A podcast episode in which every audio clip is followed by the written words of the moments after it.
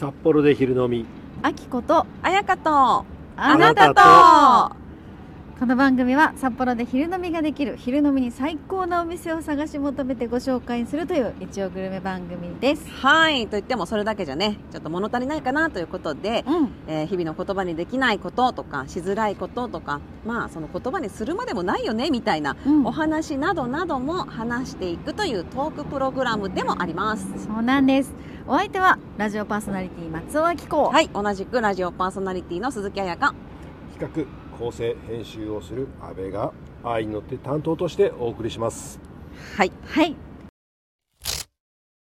さあということでやってまいりました、えー今日昼飲みに来たお店はですね大衆酒場藤山というお店です、えー住所が札幌市中央区南2条西3丁目 K23 ビルの2階ということなんですけれどももう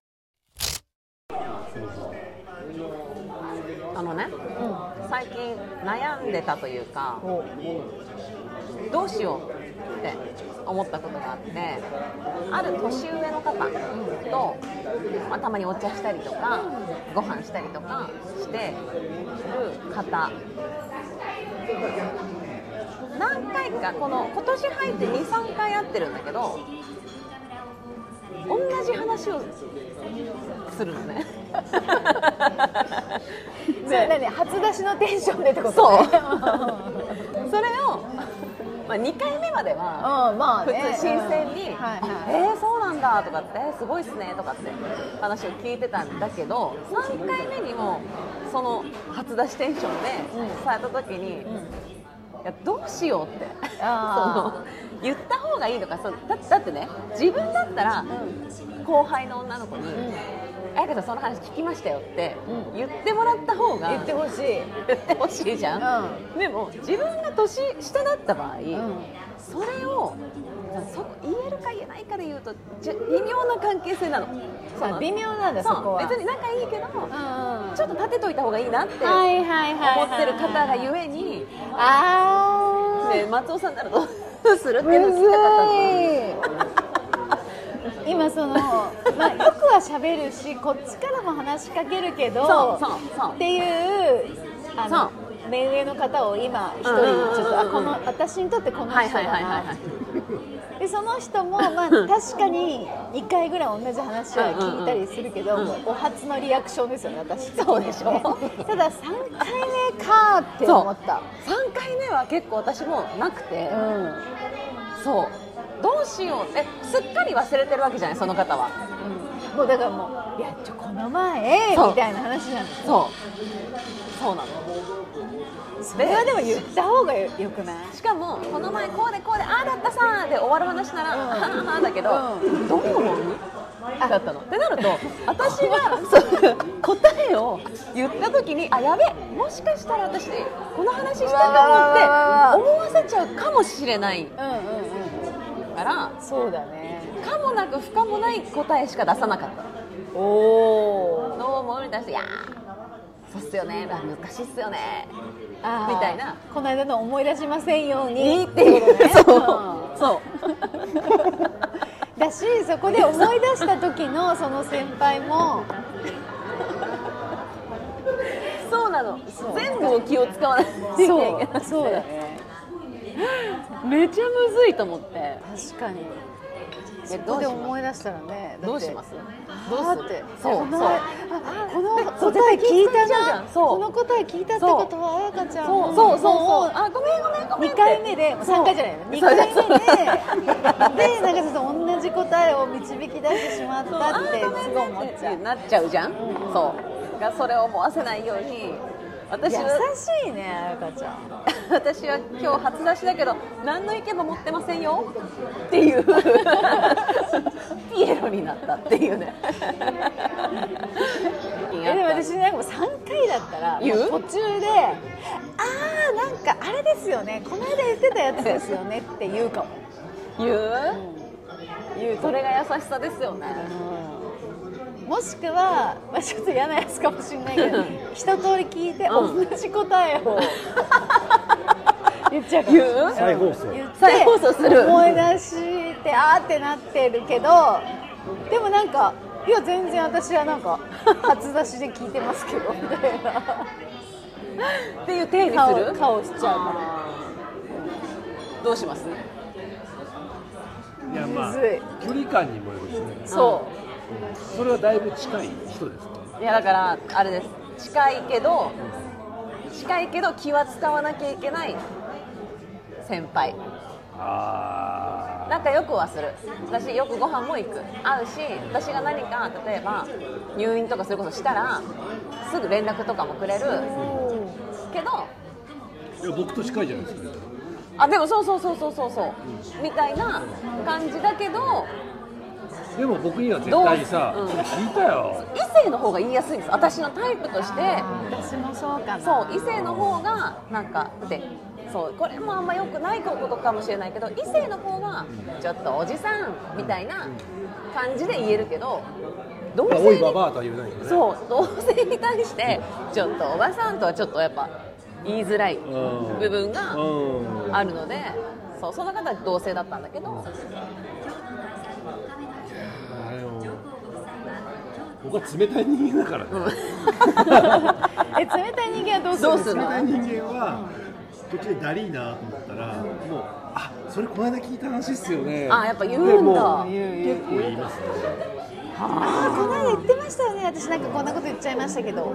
っていう、あそう。遮って。うん。熱く話してるんですよ。うんだって3回なの2回は聞くよ。2回は聞くけど3回そうだはね。ちょっとやっぱ自覚もしてもらわないと。そうだね。そう相手のためも。そうそうそうそう。ですそうですそうです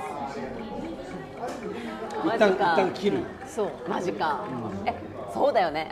もし今後私がお二人とご飯を食べてる時に会ったら言ってほしい？言ってほしいだから私はなんかその言ったか絶対言ってないよなと思っててもいやこれもしかして話しましたっけってうんうんうんうんとか話ああれこれ話したかなとか、一応なんかそのそう。もし聞いてたら言ってねってあいそう。う。のを先に言う。で何回も言ってるかもしれないけど。あそしたら「ああそれ言ってましたね」で別にいいじゃん。そうなの。そうそうそう。だけどもう本当クララジ初登場みたいな感じで言われたらちょっと気は使うけど3回目に言いますね。例えば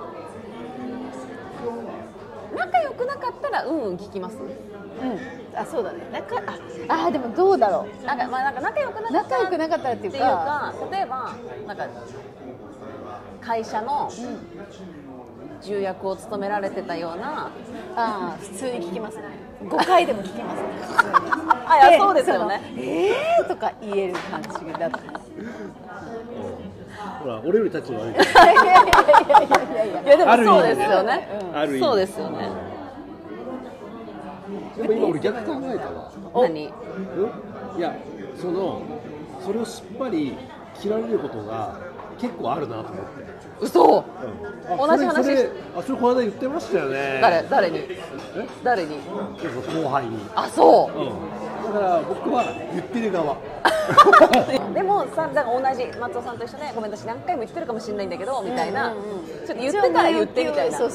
感じでいやでもね,まあ、でもねその関係性もあるし、ん。そもその事前に言ってねだったら言えるけど例えばなんかいやいやちょっとこの間すっごい面白い話があってってなんかそのとっておき情報的な、その感じの入りだと私もなんかそれは途中はちょっと言えないそうだな。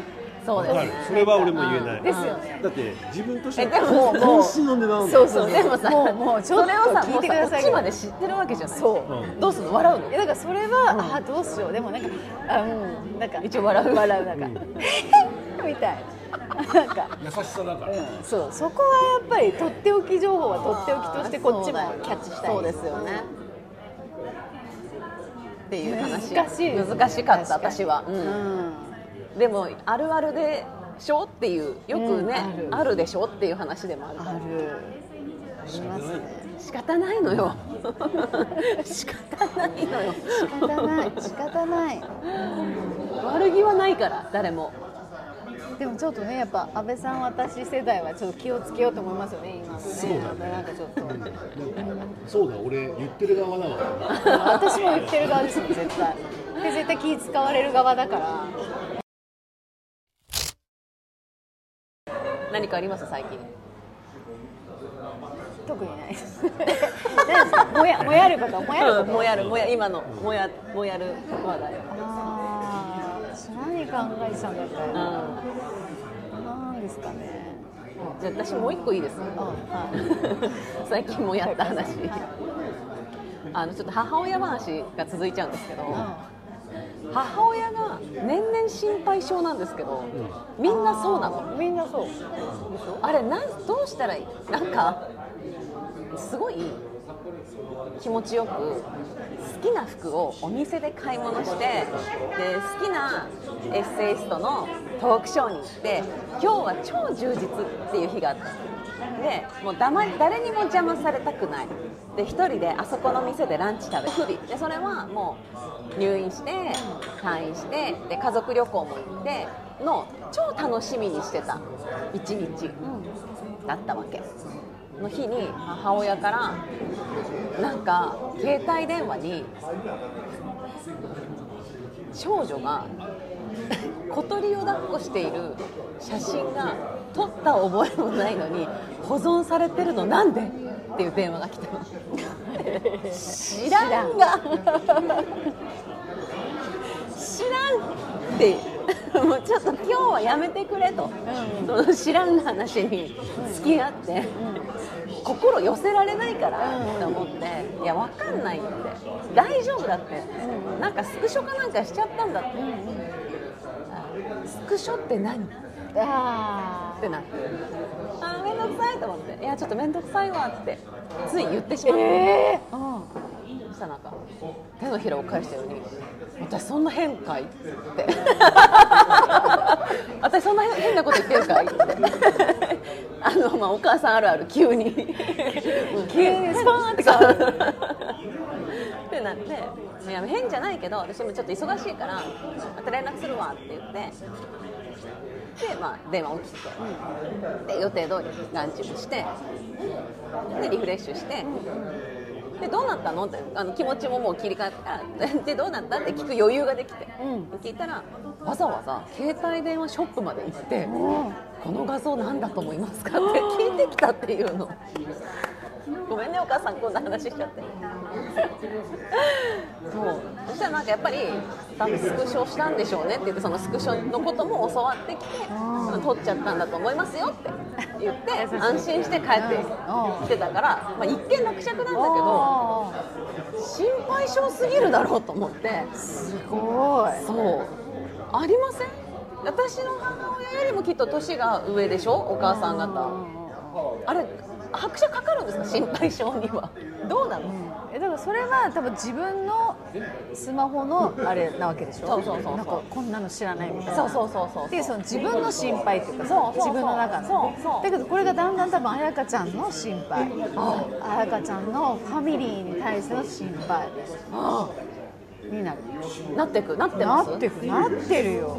あそうんなんかちょっと喉がとかって言ったらなんか喉飴とか金柑似たやつとかが思いっきり U パックという常温でねあの送られてきたりとかするからいやあのお母さんありがたいけどなんかこうクール便で別のものを送るとかさみたいなのとかも全然あるし。う。あそ全然こっからもう拍車かかる。う拍車かかるんだ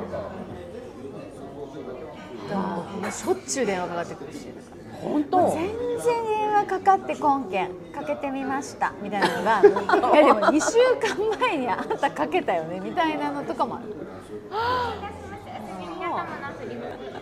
でもそのスマホとかあのパソコンとかの問題は、まあ来ますよ、あそう。でもさあ知恵袋ぐらいあの LINE が来ます。教えてって。これどうなってんのみたいな、はいめちゃくちゃ来ますあそまあ丁寧に僕はうやる対応します。丁寧に対応してそう。優しい。一人っ子でしたっけ？はい。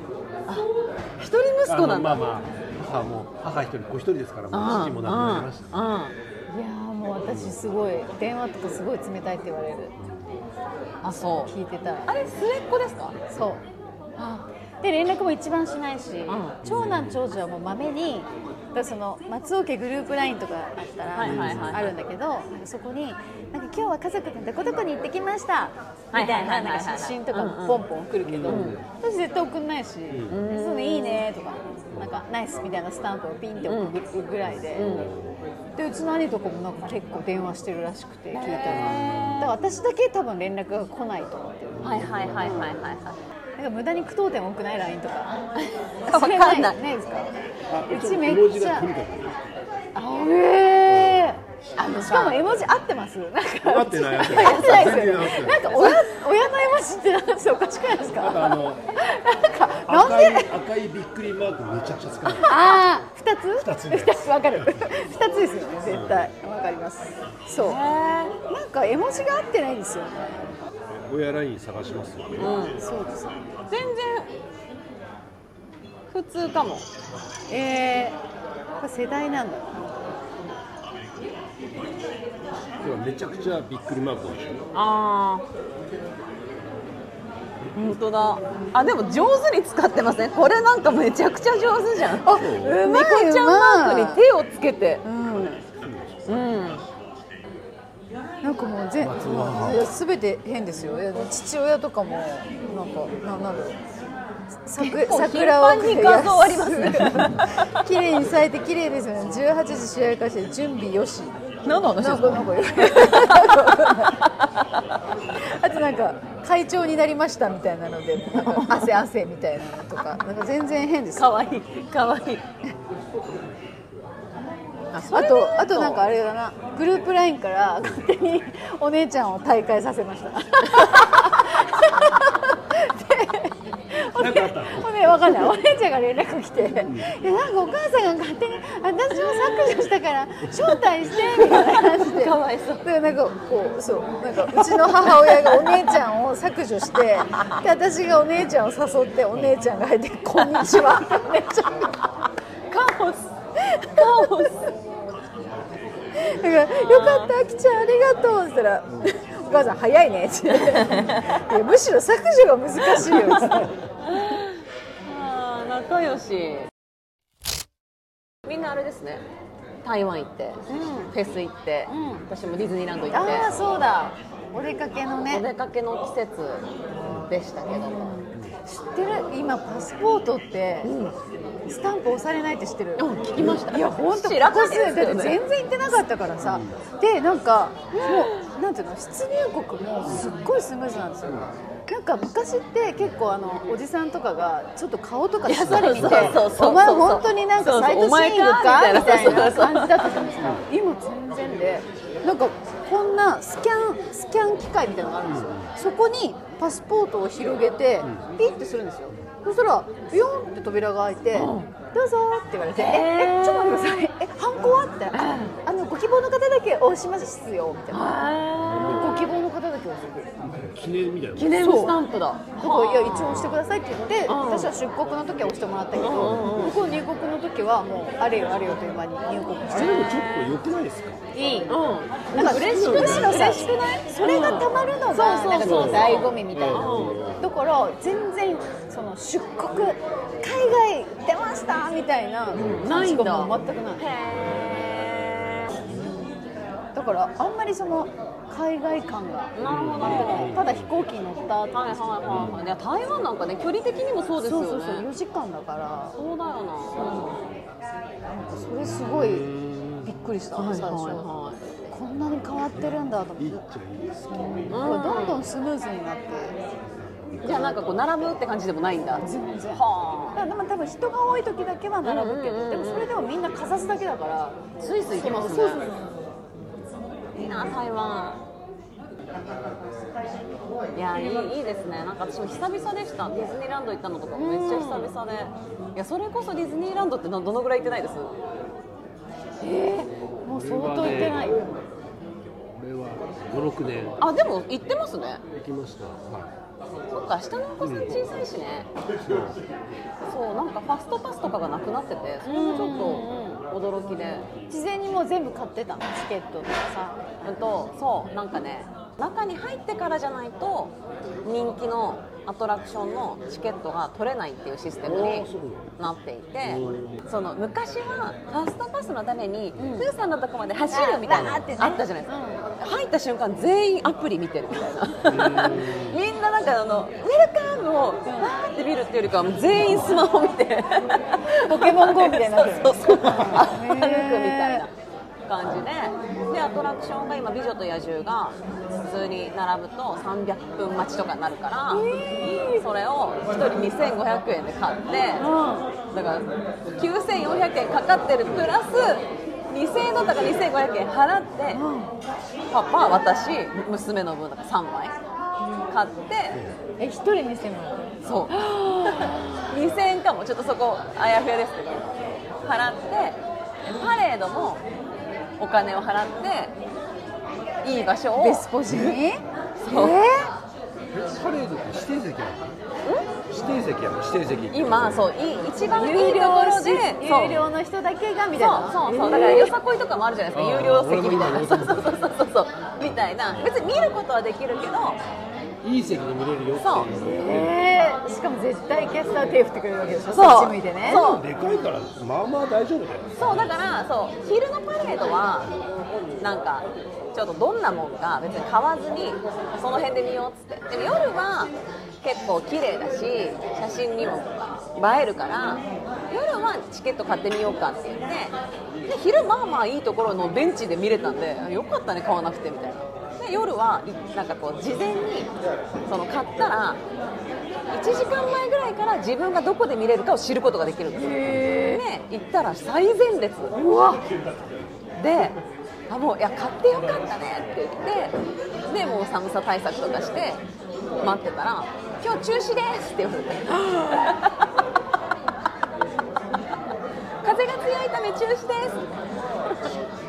風？返金をされる。いや私も言ったなんかキャストのすごい。良さそうな気がするこれ返金これ返金。あもう必ず返金されますので。そうだよ。そりゃそうだよ。後でアプリで返金のお知らせっていうメッセージが届いてであの今日クレジットカードだったのでそう大丈夫ですみたいな。まあ金の問題だけじゃないけど。いやそうそう。そう。っていうなんかこう新たなディズニーランドの一面を垣間見てでもでもそう良いっちゃ良いんですよ。なんかもう走ったりしないから。あそう。焦ることもないし、ね。ジャンボリーミッキーとかも抽選になってて。だから見れなかったです。1回ワンワンチーム1回限りの抽選に朝の部。ーそこはワンチームなんだね。そうそうなの。朝の部あの昼の部って4回ぐらいやるでしょあれステージで。それのどの時間を選びますかっていうのもこっちに託された上でパレードが何時だからおそらくこの時間のジャンボリーミッキーは空いてるだろうなってもう即外れですが来るみたいな。もう一回じゃあこの時間じゃなくてとかできないでそれをなんかちょっと違うスマホなら意外とできるかもよって言って夫に。なんか今どうにか入ってやったらあなたのスマートフォンではもうお仲間がやってますから何をやってるんですかみたいなそうそうバレて。何やっちゃってんですか？同じお前ら同じグループだそうでしょっていうのをもうバレてるっていう。お金だね。本デ当にニーランドはお金だ。そう。まあでもそれでもやっぱ子供たちも私も超楽しいからね行ってよかったの方が勝つのがすごいなと思う。確かに。うん満足度で言うとね本当そうだよね。すごい楽しい。フェスどうでした？いやいやえ今回なんなんでい行きたかったんですかずっと？そうなんかあの結構企画もののあのステージが多いフェスっていうイメージがあってでも何より道のプロレスが見れるんですへえ荒木はどこ？どこの何？本当ねほぼほぼ山形の宮城県。へだから仙台を今回は、あのベースにして、仙台からシャトルバスで1時間ぐらいで山の方へ行ってっていうところですでなんかそこに出店したことがある友達がいたから、うんうんどんな感じ、うんうんだからまあ、彼は結構前に行ってたから、うんうん。今どんどんスケールアップしてるらしい、はいはいはいはで彼のその時の情報によるといやキャンプ場だし整備されてるかいら、はいうんうん。北海道でいうとジョニーアライブぐらいで考えてもいいですおー。大丈夫ですって言わ割とライトなフェス。はいはいはい。そう思うでしょ？思う思う。設備的なおー。準備的にはねすげえ広いキャンプ場で一番近い、えーとステージから5つステージがあるんだけど一番広いステージから奥のステージまで。でメインステージは一番奥なんですよ。そこまでで30分かかるからえ？完全にライジングサンなんです、あそうですねまあ、結果2日で40キロぐらい歩いてたんすごい。やば。っていうあの思ってる以上の苦行だっあでもさやっぱ楽しいが勝つでしょ？フェスだって。面白い。ね。ねえ本当そう。台湾で番組では言わないであろう台湾話あります？言わないであろう台湾話？なんだろうな。ハプニング的な？まあまあ普通にあの美味しい話でもいいしハプニングでもいいし。ああ基本安いじゃんなんかそのはいはいはい。台湾ってさ、もうだってルーローハン、まあ、このぐらいちょっと小ぶり本当にお茶碗一杯ぐらいのルーローハンだと160円ぐらい、160円ぐらい。で食べられる、なんかそういう安いところとかに結構行ってて、で2日目の夜かなんかにとにかくお酒を飲みたいっていうメンバーだったから、でその居酒屋さんに行きたいみたいな。はいはいはいはい。でも本当に台湾ってその居酒屋さんがこそんなにあるっていう感じじゃなくて、うん。まあ、私たちが見つけられなかっただけだと思うんですけど、でなんかこの辺だとあるよみたいな感じでここに行って、たらなんかその食べログその周辺で食べログ見たら食べログ4.9ぐらいのところがあってそしたらなんかもう撮影も禁止大声で騒ぐの禁止みたいな表示がしてあるちょっと中が見えないバーみたいな感じなんですけど大丈夫かな？と思ってでバーって開けてそしたらもういっぱいですって言われてああそうですか分かりました。そのスタッフさんが1人だけで行っててでいっぱいです分かりました。って言ってこう帰ってきていっぱいなんだってって言って私たちその時3人いたんだけど他に。で4人で移動してたら別のそのなんかオーナーさんみたいな人がバーって走って来てくれて。テーブル席でよかったらって言われて、いや全然テーブル席が しかも1人がいっぱいなのになぜ4人がテーブル席で入れるんだぐらいの感じで。はいでもうおおじゃあっつって入って「いや今日ありがとうございます」みたいな感じでもう日本人しかいなかったんですよ、その場うん。でカウンターとテーブルが1席だけあって、でそのテーブル席に1席入ってでパッて「じゃあこちらメニューです」って言って渡された時にエコノミーチャージ、あの最初に座ってかかるのが、えっ、と1人2400円ぐらい。でなんかそのパッて見た時に「え？これエコノミーチャージめっちゃ高くないですか?」って。言って「いやでもこれ1テーブルじゃない?」って言って「すみませんあのこれであお一人様」って言われて「めっちゃ高い!」みたいな。え？でもう私としてはもう出ようって感じ。マジで。なんかなないわ。そうだわ。いやめちゃくちゃ綺麗だけうんどうん。別に台湾でこれやる必要なくないみたいなだけどもうなんかもういいよみたいな感じで。でまあそのでもビールとかすごい安いのハイボールとかは。えっと800円ぐらいかなそんなにまあそれでもでもなんかそもうエコノミーチャンスこれだけねあれなんだから飲むしかないねっていう,、なんかそのその発想。そうそうそう。でエビせんしか出てこないし、チャージ的に2400円で。びっくりしたい結局最後会計おいくらぐらいになったんですか？や相当なりましたよ。ね相当だよ。でだからこれは払うよみたいな感じで。えマジで？謎だねって言って。だから食べログの評価がいいからってこういうそうですね。よくない。なよくな高級店じゃないんだよね別にそんなこと書いてる人いなくて普通に美味しかったですみたいな感じだけど。いえ日本人目当てなんですね。多分そのその辺って結構日本の企業の人とかが出張で来て泊まってるエリアでうんまあ確かにホテルとかも高級ホテルしかないしみたいなエリアではあるけど一番なんかこう栄えてる感じっていうか。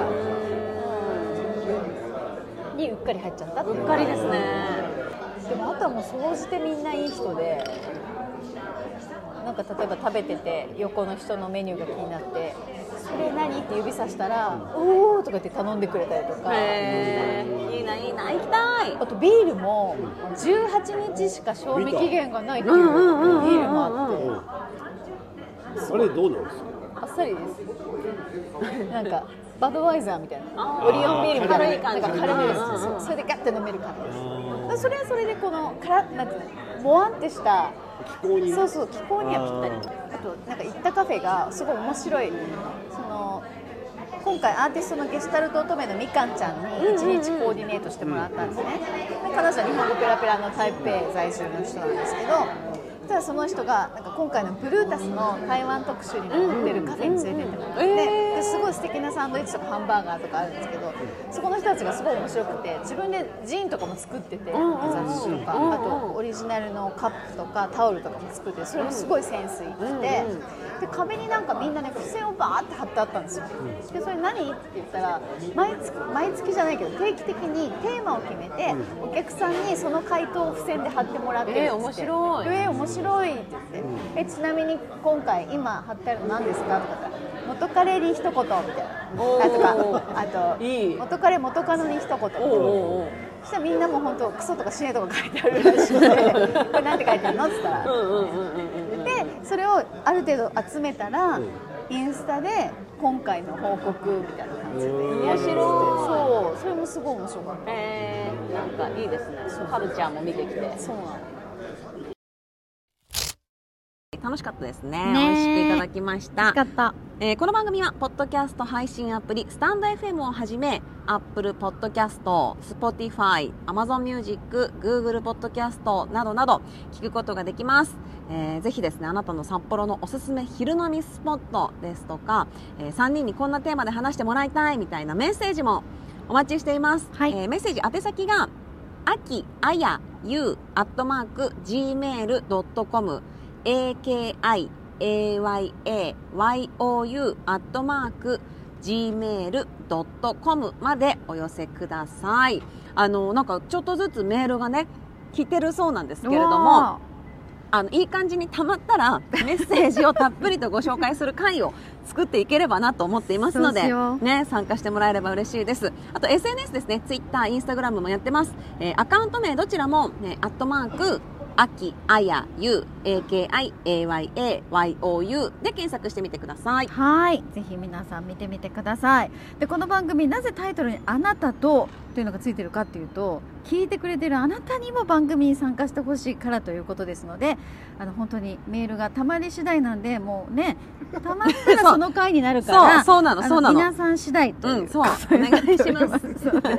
はいよろしくお願いします、はい。あとよろしくお願いしますで言えばですね、うんうん。今回あの今後なんですけど、うん。メンバーシップっていう形で番組のスポンサーになっていただく方もねちょっといらっしゃればななんていうことも考えておりますので。うん。でもしそうなっていただけたら例えば、まあ、メンバー限定の配信とかねグッズ作ったりとかおねもうゆっくりゆっくりですけど 番組の コンテンツを増やしてるもう倍じゃないなぐらいゆっくりの感じですけどね。そうね。まあとにかくいろんなことは考えていますよということだけはお伝えしておきます。はい。